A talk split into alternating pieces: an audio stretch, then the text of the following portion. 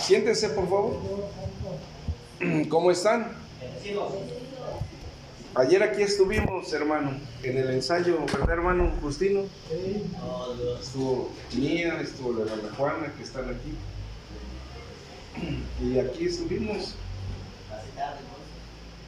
Pasó muy tarde, yo creo. Sí, como a las siete y media más o menos. Sí.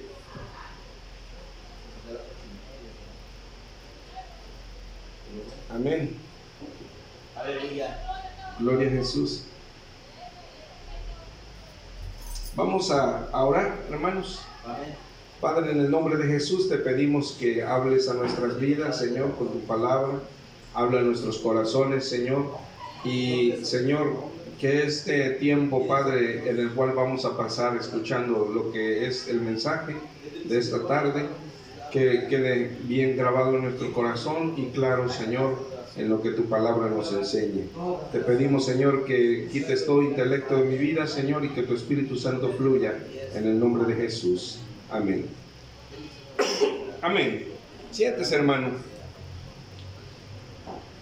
Estamos hablando, sí, estamos hablando esta semana acerca de, del diezmo y acerca de las ofrendas.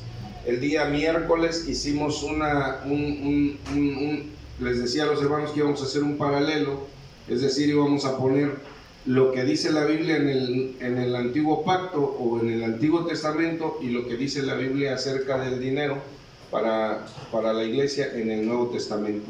Entonces el día miércoles yo le decía a los hermanos que en el Antiguo Testamento voy a hacer una recapitulación de lo que hablamos el miércoles para que los que no vinieron este, puedan entenderlo también.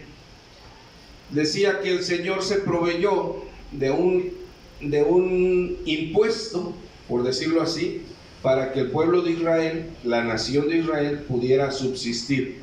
Dios eligió de las doce tribus a una, la tribu de Leví, para que esa tribu en ese tiempo, porque no tenían templo, acordémonos en la historia que ellos salieron de Egipto y andaban errantes en el desierto y levantaban y ponían el tabernáculo de reunión.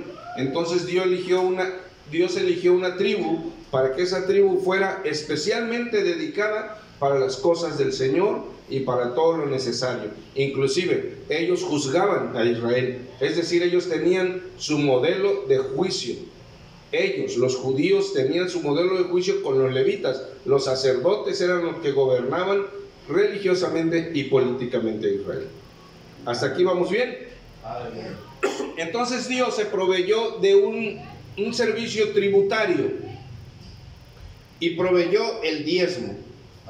Dijo al pueblo, a las doce tribus, a las doce les dijo, van a diezmar, porque también los levitas diezmaban. Le llamaba el diezmo de los diezmos el Señor. ¿Sí, amén? ¿Estamos de acuerdo en eso? Pues lo hemos leído, lo sabemos, bueno. Israel tenía tres diezmos, no nada más uno. Tres. O sea que ellos diezmaban un aproximado en total de un 23% aproximadamente entre los tres diezmos. ¿Cuáles eran esos tres diezmos? Los vamos a ver rápidamente. Y el primero vamos a ver en Éxodo, en números, perdón, números 18. Vamos a leer ahí números 18, 21. Números 18, 21 dice así, he aquí yo he dado a los hijos de Leví, ¿a quién? Todos los diezmos. ¿Cuántos? Todos. En Israel por heredad, por su ministerio, por cuanto ellos sirven en el ministerio del tabernáculo de reunión. Bien, hasta ahí queda claro para quién eran los diezmos, ¿verdad? ¿De qué eran los diezmos? Bien, dice así. Los diezmos, hermanos, eran de ganado. Ahora vamos a ir, por favor, a Deuteronomio. Hermano mío.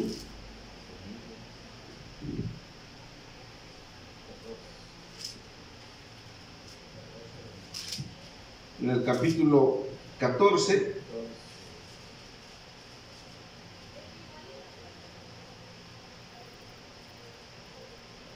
Verso 22. Aleluya. Dice así.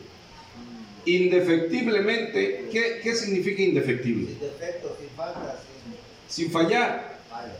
sin fallar, dice el Señor, indefectiblemente diezmarás todo el producto del grano que rindiere tu campo cada, Cada año. cada qué tiempo iban a diezmar, hermanos, y qué iban a diezmar, Fruto, fruto, campo, semillas, grano. animales, grano, es decir, su, su vaquita tenía un, un becerrito, era el primerlo, era la primicia para el Señor, había además ofrendas y había también el diezmo de lo que producía el campo. Amén. Llevaban el diezmo de lo que producía el campo. ¿Cada qué tiempo, hermana Guadalupe? Cada año. Entonces, cada año llevaban los israelitas al lugar del tabernáculo de reunión el diezmo. Amén. Indefectiblemente diezmarás. Era el 10%. Entonces, el alfolí, lo que habla la Biblia del alfolí, pues era un granero, una bodega, en la cual los levitas recibían el diezmo y lo amontonaban allá, ¿no? Era, era lo que diezmaban. Ahora, había personas, hermano, ese era otro, otro tipo de diezmo, el de cada año. Pero vamos a ir ahí mismo a Levítico, a, a Deuteronomio. Amén. Y el verso 20 23. Y comerás delante de Jehová tu Dios en el lugar que él escogiere para poder allí su nombre. Entonces, este es otro tipo de diezmo, hermano. Es decir, el diezmo que cada año ibas a llevar a la casa de Dios, ¿sabe para qué era? En la fiesta de los tabernáculos. Cada año llegabas con tu diezmo. ¿Y qué decía el Señor que debías hacer con ese diezmo que llevabas? Comer, comer. Es decir, Dios se había provisto este segundo diezmo, hermano, de manera que el pueblo era como venir de traje. Era una fiesta de los tabernáculos, pero Dios sabiamente lo, lo- lo dijo así, de ese diezmo, para que lo trajeran y si traías granos, si traías animalitos, dice el Señor, ahí mismo lo ibas a comer tú y le ibas a dar a todos los que estaban ahí, al pobre también, le ibas a dar de tu diezmo. Entonces el segundo diezmo te lo ibas a, Comer. a comer ahí. En la- en- el primero se le daba a los levitas de, de lo que producía, pero también el Señor en la fiesta de los tabernáculos dijo, vas a llevar el diezmo, es un segundo diezmo, amén. El diezmo que vas a llevar y el segundo diezmo, hermano, se encuentra aquí en ah, Le- Deuteronomio 14, 28. El tercer diezmo. Dice, a fin de cada tres años sacarás todo el diezmo de tus productos de aquel año y lo guardarás lo guardarás en tus ciudades.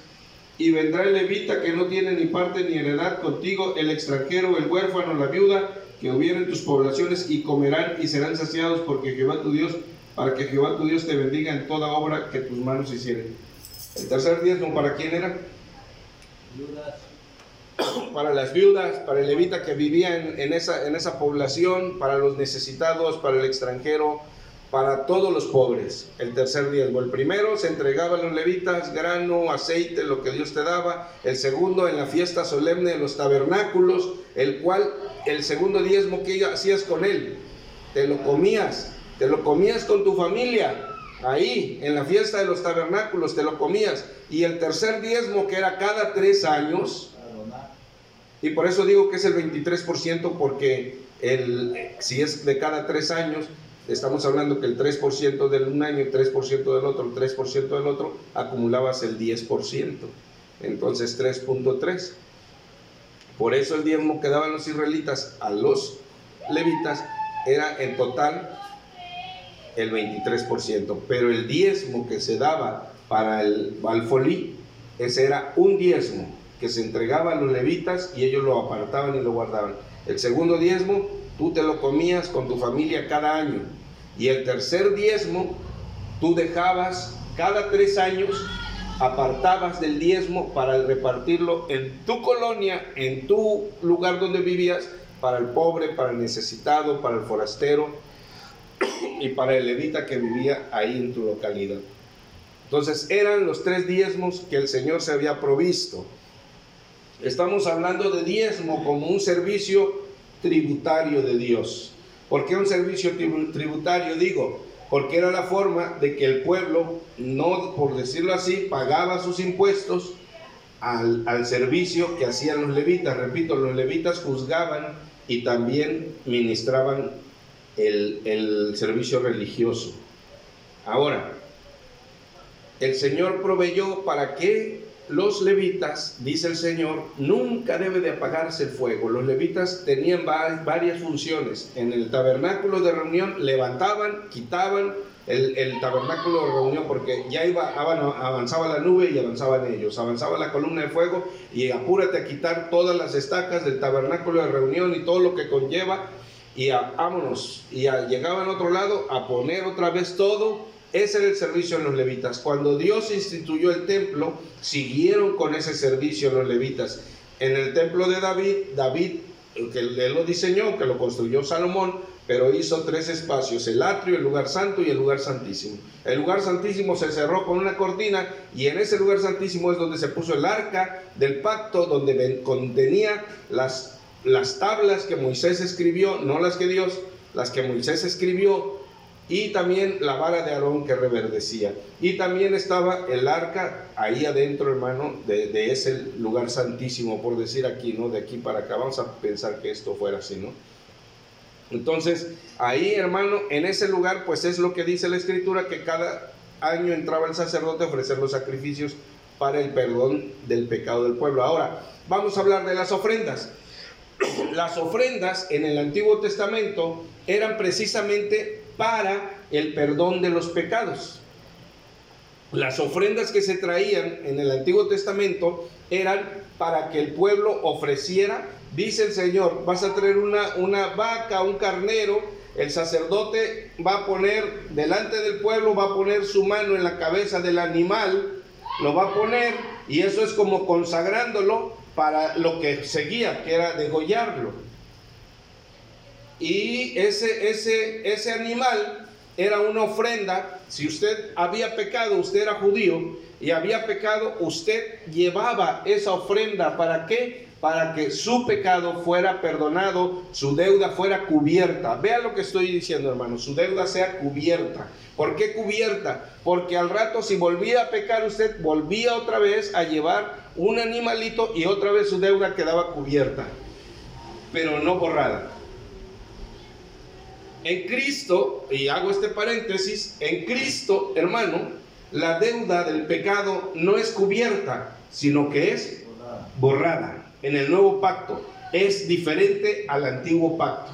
En el antiguo pacto, si el pueblo pecaba, dependiendo el grado del pecado, era lo que llevaba, palominos, un borrego, una, oveja, un, carnero, dependiendo, un, animal más grande, una vaca, un toro, dependiendo el pecado. Entonces, era lo que llevaba de ofrenda. Hoy en día, eso ya no existe. Ya no existe hoy en día. Es decir, ya no tenemos que traer ofrenda para que el Señor perdone mis pecados, porque la ofrenda fue Él. La ofrenda fue Jesucristo, al fin de que todos nosotros seamos perdonados por el Padre a través del Cordero inmolado que es nuestro Señor Jesucristo. Ya no hay más ofrenda, ya no se deja engañar. Porque hoy en día, hoy en día, hermanos, se predica un evangelio triste donde oyes tú a la gente y a los predicadores que se dicen pastores y hasta apóstoles que se dicen, hermano, y, te, te, dicen, a ver, vamos a orar. Es más, la sanidad te la cobran. He oído a gente, hermano, que dice, hermano, ¿qué enfermedad tienes tú? Tengo cáncer. ¿Cuánto le pagarías a un médico para las quimioterapias y que te alivie del cáncer? Pues no sé, unos 100 mil pesos yo creo. Bueno, yo voy a orar por ti. Tráeme el diezmo tráeme una ofrenda, ¿de cuánto va a ser tu ofrenda? Yo voy a hablar por ti. Y usted los ve con este tipo de gente charlatanes, hermano, como arroz. Hay muchísima gente. Y te manipulan y te manejan y te dicen es que tú tienes que traer para agradecerle a Dios. No, hermano, la salvación no se compra, ni la sanidad se compra, hermano. Es gratuita. es gratuita, la salvación de nuestras almas es gratuita. Ahora, regresando, hermano, a que yo quiero que usted como iglesia entienda que los diezmos en el Antiguo Testamento eran como un servicio tributario o de impuestos para que el pueblo se sostuviera. El principio de Dios para el sostenimiento de su pueblo era que diezmaran. Y indefectiblemente, sin falla, debes de diezmar. Eso le dijo Dios al pueblo. Ahora, en el nuevo pacto, ¿qué es lo que nos dice el Señor? Estaba el joven rico, se le acercó y le dijo, yo te quiero seguir. ¿Y qué le contestó Jesús?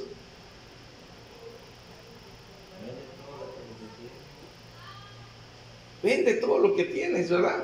Y da a los pobres. Pero antes de todo eso le dijo, guarda los mandamientos. ¿Y él qué le dijo, el joven rico? Todo eso lo he guardado desde mi juventud. Qué bueno es de alabar al joven rico. Es bueno porque imagínese, ha guardado, ha honrado a su padre, ha honrado a su madre, ha amado a Dios con todo su corazón. Eso es bueno. ¿No lo ve usted así?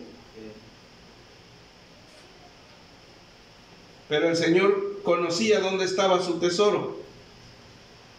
Conocía dónde estaba su corazón. ¿Y dónde estaba su corazón? En sus ganancias, en lo que poseía.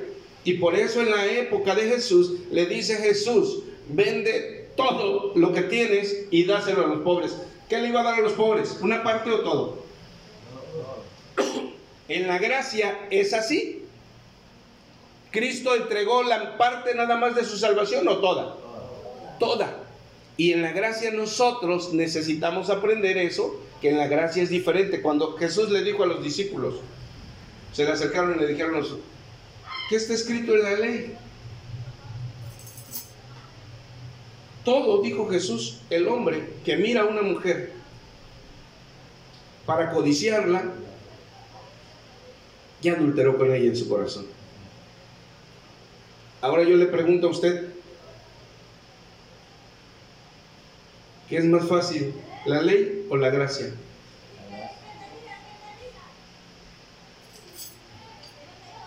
Dijo Pedro, dura es tu palabra, Señor. ¿Quién la va a poder llevar?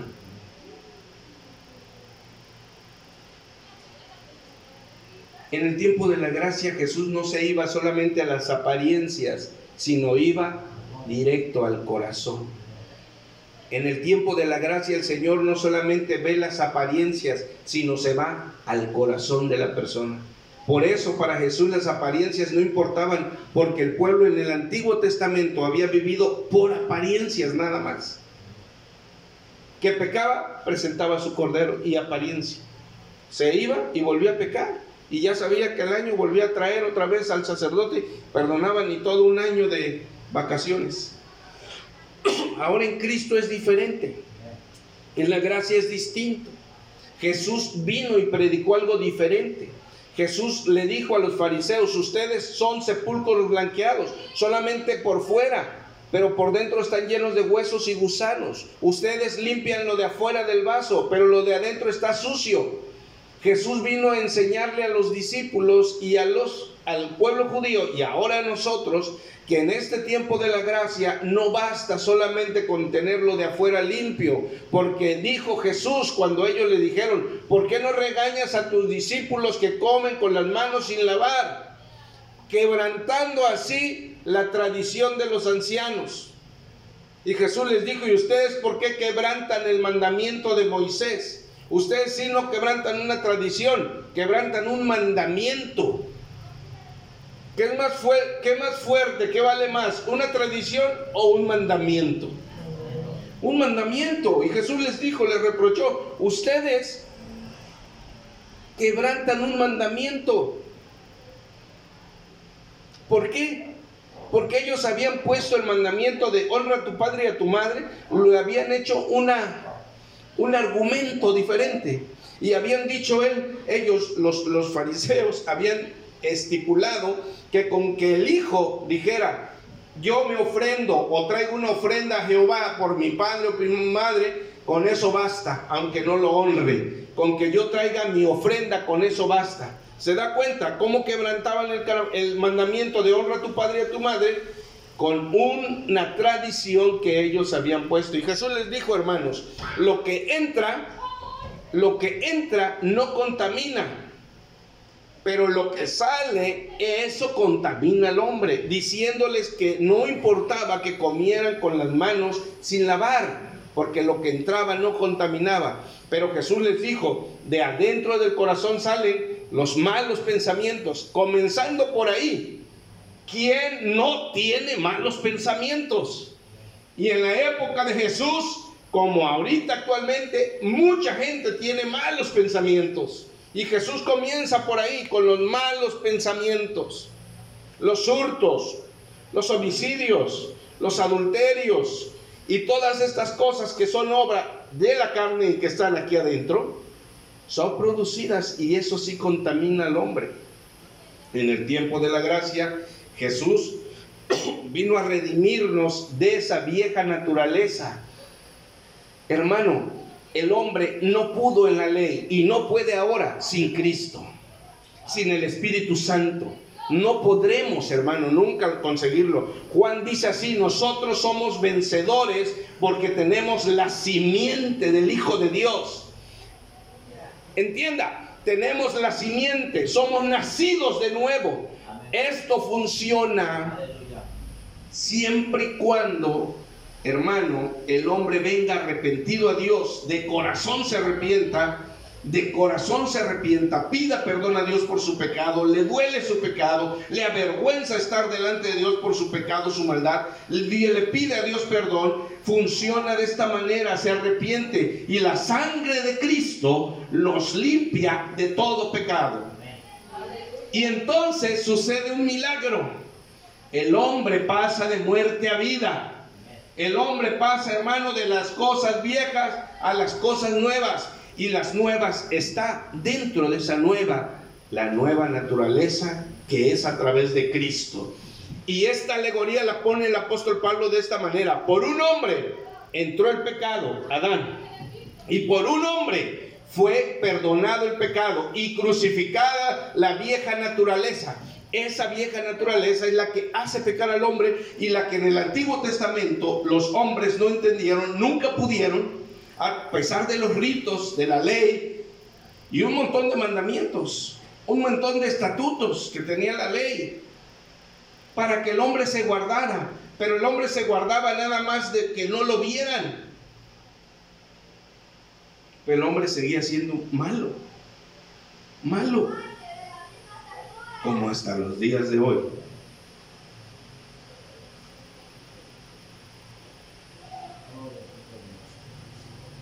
Un día vamos a estar delante del Señor. Todos, hermano. No hay uno solo de los que estemos aquí que no vamos a estar delante de Cristo un día. Todos. Y ahí nos van a juzgar. Por las cosas que pensamos y por las cosas que hicimos y por las que no hicimos. Por eso, guarda tus pensamientos Decía el apóstol Pablo en Filipenses, si hay algo digno de alabanza, en esto pensar. Si hay algo bueno, algo agradable, en esto pensar. Completad mi gozo, sintiendo una misma cosa, teniendo un mismo sentir, igual como el que hubo en Cristo Jesús. Nosotros, hermanos, necesitamos esforzarnos en el tiempo de la gracia a no caer con nuestra carne. Y esa carne está aquí adentro. Porque Jesús nos conoce tal cual somos. Por eso Juan escribía, si alguno ha pecado, tenemos abogado para con el Padre. Ahorita en el tiempo de la gracia, la sangre de Cristo sigue fluyendo para perdonar nuestros pecados y limpiarnos de toda maldad.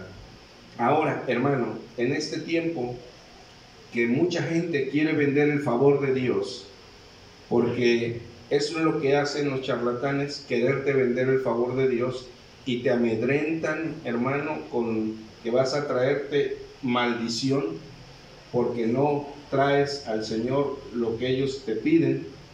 Hay que tener cuidado con eso. Yo le digo iglesia, en estos días, en el tiempo de la gracia, el Señor no nos pide el diezmo. De verdad. No habla, no habla el apóstol, ni Juan, ni Pedro, ni uno solo habla del diezmo. En el tiempo de Jesús, Jesús habló del diezmo. Jesús habló del diezmo y estaban todavía viviendo bajo la ley, porque él todavía no moría. Y él cumplió la ley. O sea, él no abrogó la ley, él cumplió en todos los datos quién es el hacedor de los mandamientos, quién los produjo, Jesús. Jesús es Dios. Él estando en la condición de hombre, hermano, cumplió los mandamientos, cumplió la ley. Si no, de otra forma su sacrificio no hubiera sido acepto. Pero él era un cordero limpio, sin mancha, sin contaminación alguna. Su sacrificio fue acepto. Entonces, hermano, Jesús cumplió la ley. Y cuando le preguntaron acerca de esto, Jesús le dijo, por ejemplo, yo, yo estaba pensando hace rato, qué tremendo para los judíos en el tiempo de Roma. Porque acuérdense que ellos, ah, ¿se acuerdan de los publicanos? Los publicanos eran puestos, eran hombres, aunque sean judíos, pero eran, eran hombres que tenían cargo por Roma. Eran cobradores. La otra vez me acuerdo que estaba escuchando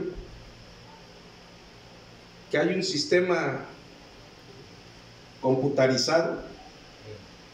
Hay iglesias que lo tienen. Hay alguien que lo diseñó. Y pones el nombre de los miembros. Vicenta Calderón, Gulmaro Salgado, José Salmerón, Justino Cisneros, Juanita Chaires, José Antonio Zamora, ahí están todos. Entonces, dan un enter y ahí aparecen todos los que diezman y los que no diezman. Pues hay iglesias, escuché eso, que tienen un grupo de hermanos que son cobradores. Le caen al hermano temprano el lunes. Ay, hermano, qué bueno que me visita. Vengo por tu diezmo. No fuiste a la iglesia, necesitas diezmar. Hasta ese grado llegamos, hermano, hoy en día. Hoy en día te exigen, hermano, te exigen, te exigen, te exigen. De una manera sobrenatural, tremenda, hermano, y, y, hay muchas almas angustiadas por esto. Y hay muchos que se están perdiendo también por esto. Cuando la nueva, la nueva naturaleza en Cristo fluye de la manera como dice el libro de los Hechos, y no pretendían tener lo suyo propio, sino que consideraban todo lo que tenían para la obra de Dios. Vea, hermano, la diferencia. El apóstol Pablo dice, cada uno como haya prosperado en la semana, traiga las ofrendas. El principio de Dios es que haya sostenimiento para su casa, para sus siervos. Ese es el principio de Dios. Ese es el principio y sigue estando vigente. Cuando eran las necesidades en el Antiguo Testamento, siguen estando hoy. Hay pobres, en la iglesia. Hay pobres a los cuales podemos bendecir. Hay ministerio, el cual se dedica a servir al Señor. Hay misiones a las cuales podamos llegar y todo eso funciona con el dinero que el pueblo trae, pero por gratitud. Vea el tiempo de, de los hechos. Vamos a ir, hermano, por favor, a hechos. Bueno, ya quedó claro, ¿verdad, hermano? cómo Israel, cómo Israel llevaba los diezmos, ¿verdad? Y cómo Dios estableció de este servicio para que el templo, para que los ministros siguieran, hermano, estando ahí, sirviendo al Señor. Amén.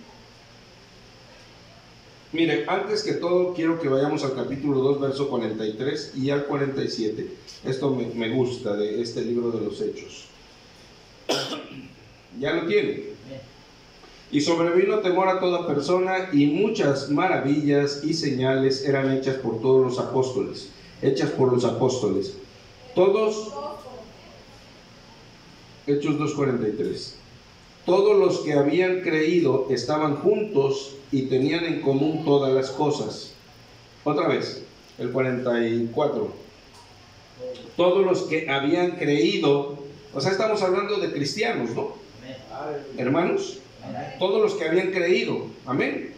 Dice que tenían, estaban juntos para empezar y tenían todas las cosas en común. ¿Qué significaba todas las cosas? Significa todo, todas las cosas, todas las cosas las tenían en común. Y dice el 45, hermana, hermano, y vendían sus propiedades y sus bienes y los repartían a todos según la necesidad de cada uno.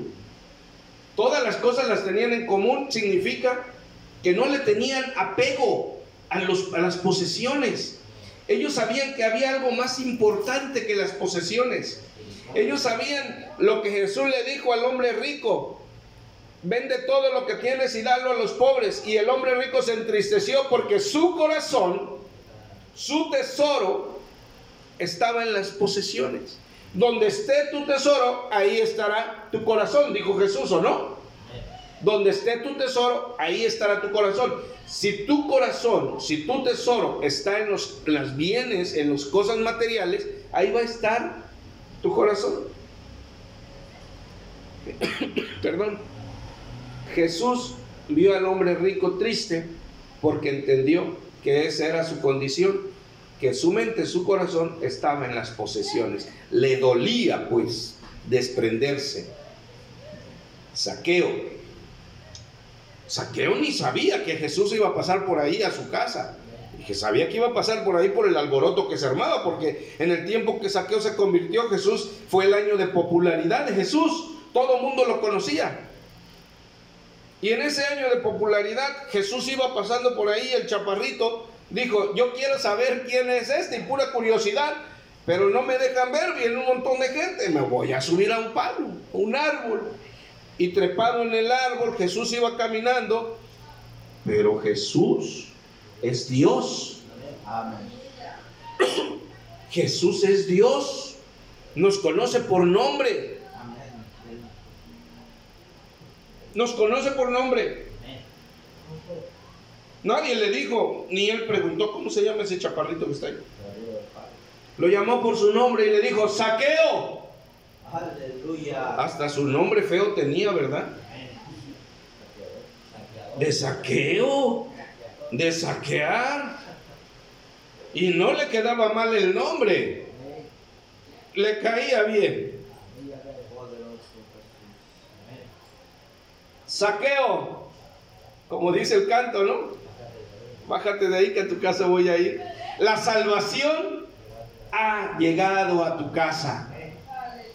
Fíjese, hermano. El hombre, cuando Jesús lo miró, hermano, Él es Dios. Y aunque tenía la naturaleza de, hombre, tenía el toque divino. Aleluya.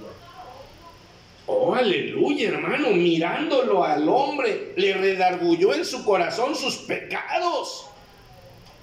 Pero cuando Jesús le dijo, la salvación ha llegado a tu casa, el hombre se sintió alivianado, perdonado. ¿Por qué Jesús lo perdonó? Porque vio la- el corazón del hombre chaparrito ahí, la intención de, de- de conocer a Jesús, la intención de saber quién es este hombre tan importante. Y dicen que hace esto y que es el Hijo de Dios. Entonces él ya tenía conocimiento de eso. Y cuando se sube al árbol, hermano, él estaba meditando en todas estas cosas acerca de Jesús. Cuando Jesús le dice, la salvación ha llegado a tu casa, lo ha perdonado. Se baja y lo recibe en su casa, lo recibe y lo atiende. Y lo primero que hay en un corazón perdonado es la gratitud. Y uno de los frutos del Espíritu que fluye es la generosidad. Es la generosidad. El hombre se sintió perdonado y dijo, si yo, alguno de ustedes, lo he defraudado, le regreso cuatro veces.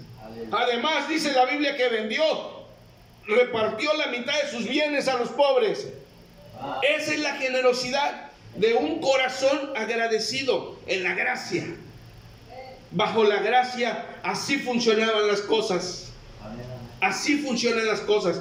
Por eso el apóstol Pablo dice, cada uno dé como propuso en su corazón. ¿Dónde está tu corazón? En las riquezas, lo que tienes es tuyo y tuyo nada más. ¿Dónde está tu corazón? Y es que hermano, si usted y yo no aprendemos la generosidad, hermano, ¿qué dice la palabra? Corintios. Dice que Dios ama al dador alegre.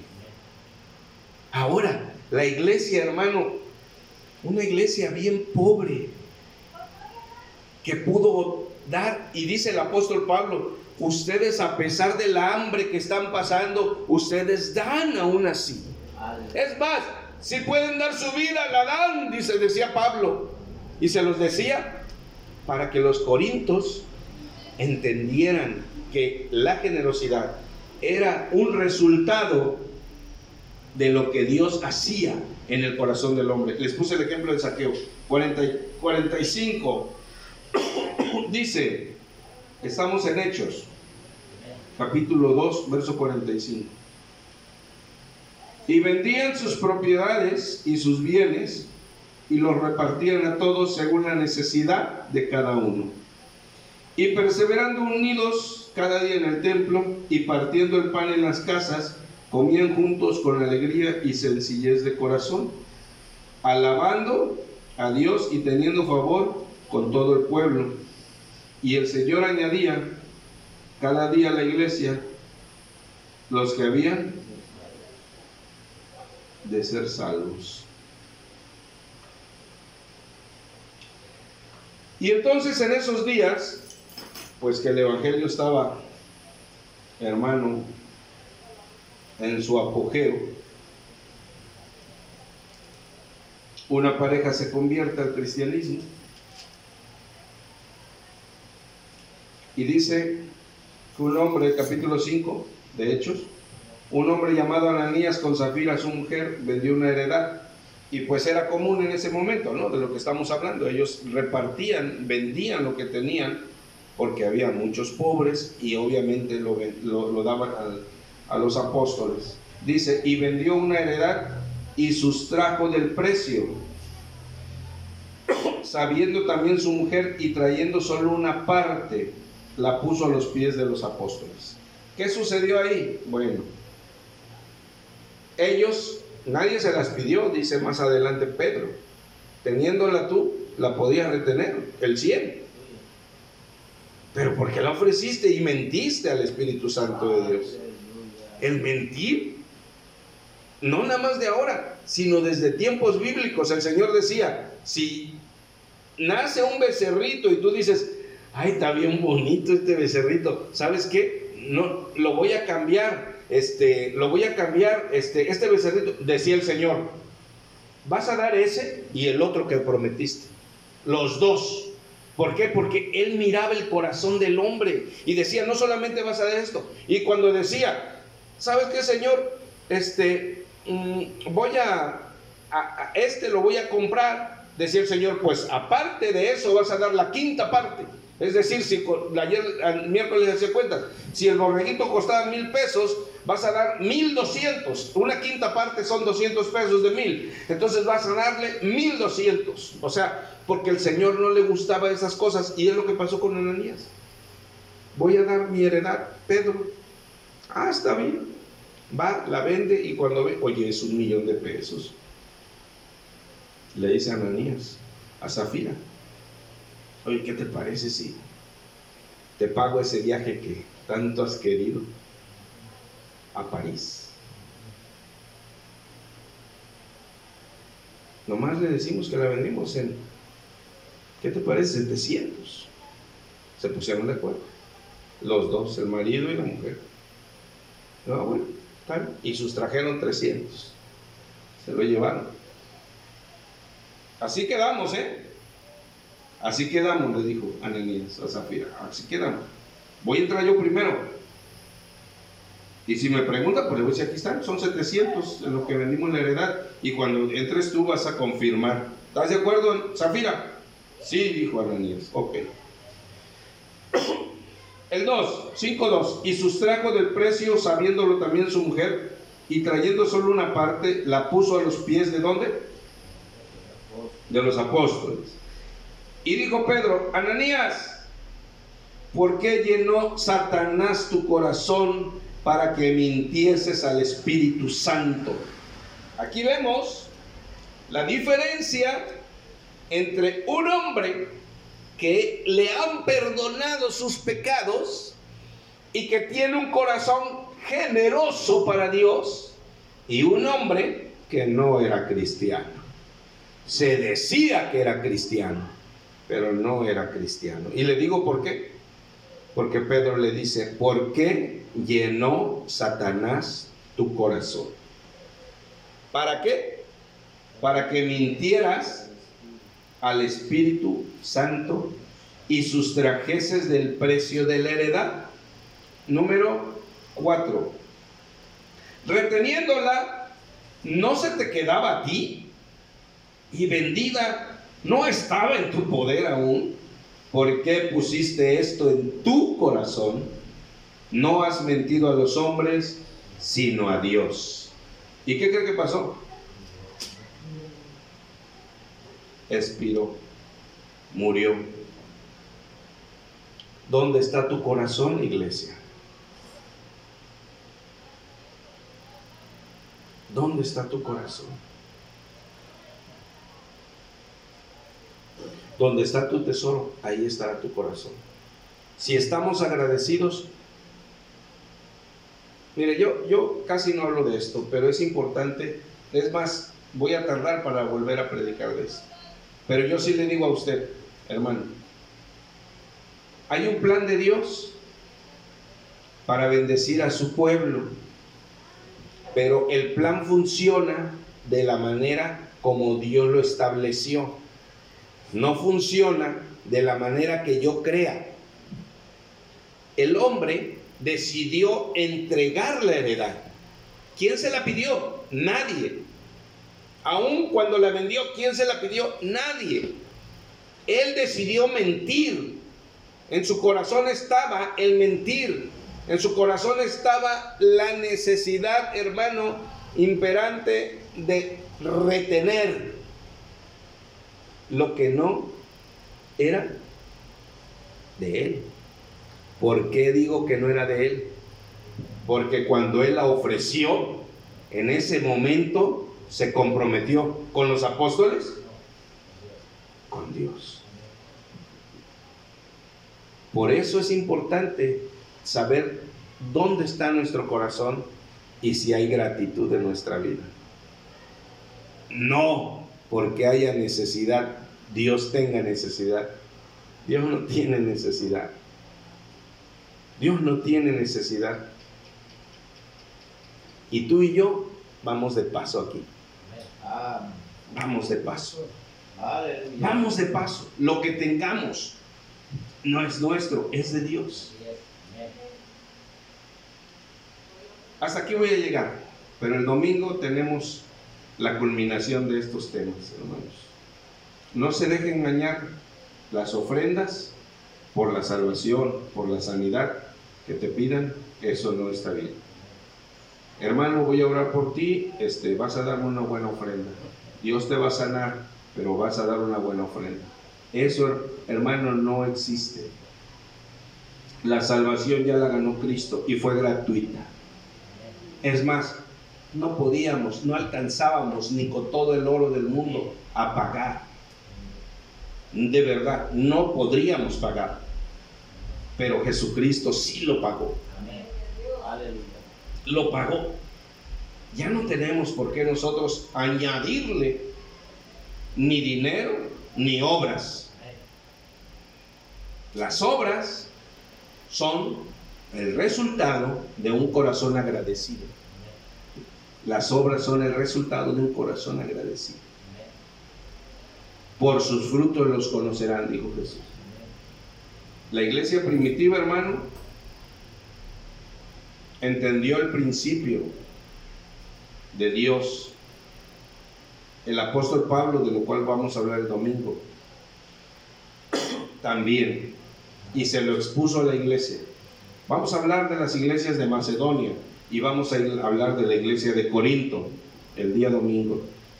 Y vamos ahí a cerrar con este tema del sostenimiento de la obra de Dios. ¿Cómo es que Dios en el Antiguo Testamento, ya lo vimos, se instituyó un servicio tributario para que el pueblo no pasara hambres ni sus levitas padecieran? Era un servicio, hermano, que funcionaba muy bien. Les funcionó muy bien.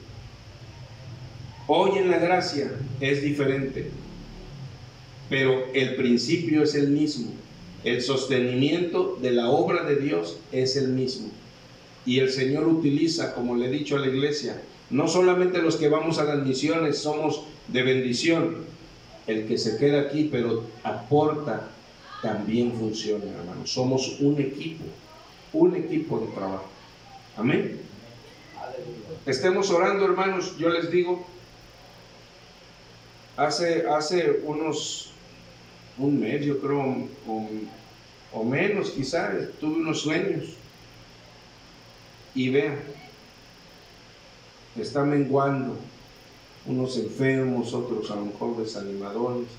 Oremos, hermano, oremos en nuestras casas, oremos para que el Señor nos mantenga. E, esta obra es de Dios. Yo de verdad en otras ocasiones estuviera preocupado, pero no, o sea, no me desanimo, si me preocupo, pero no me desanimo como en otras ocasiones. Recuerdo allá en Petatlán, yo me desanimaba mucho, estaba joven y me desanimaba porque la, iglesia no asistía o, o, faltaban varios hermanos y al otro día pues yo los visitaba y así, hermano.